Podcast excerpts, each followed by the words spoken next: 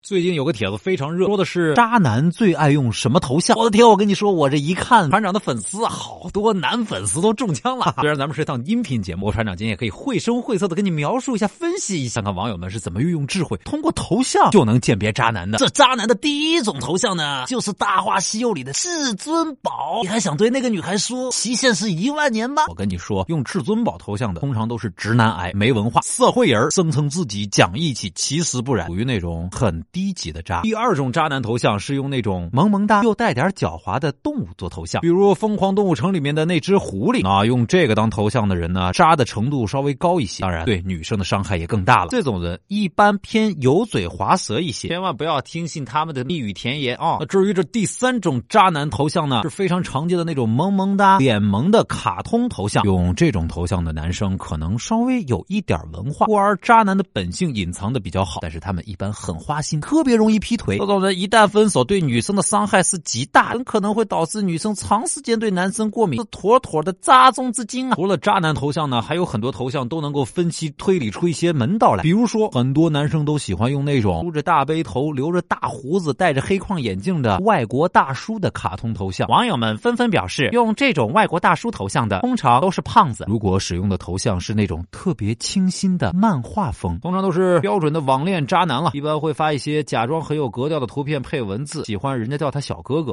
那如果头像是那种模糊的、文艺的、唯美的黑白风格的，这种人通常是文青中的中央空调，哎，对谁都送冷风暖风。如果躲过了以上所有的头像，用那种特别卡通、特别动漫、特别二次元的头像的人呢，通常也很渣。而且这种人呢，哎又土又丑又弱智，而且还尬聊。哎呦，有些男生的图片呢，会用那种三件套极其精致的西装革履的照片。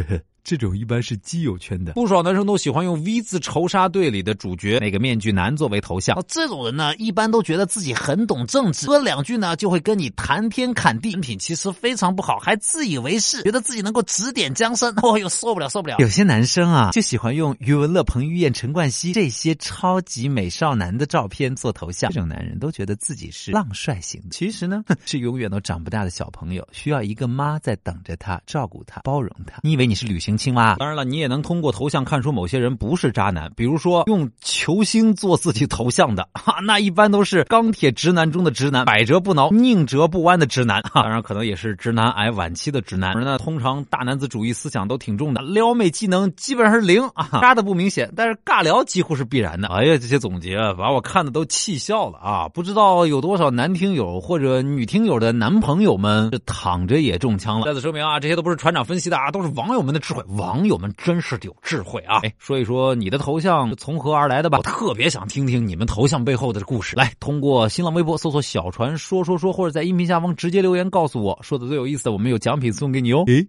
诶诶，还有一个小窍门，如果呢女孩的头像是个男性的明星，这个人百分之百没有男朋友，别问我为什么，这是玄学。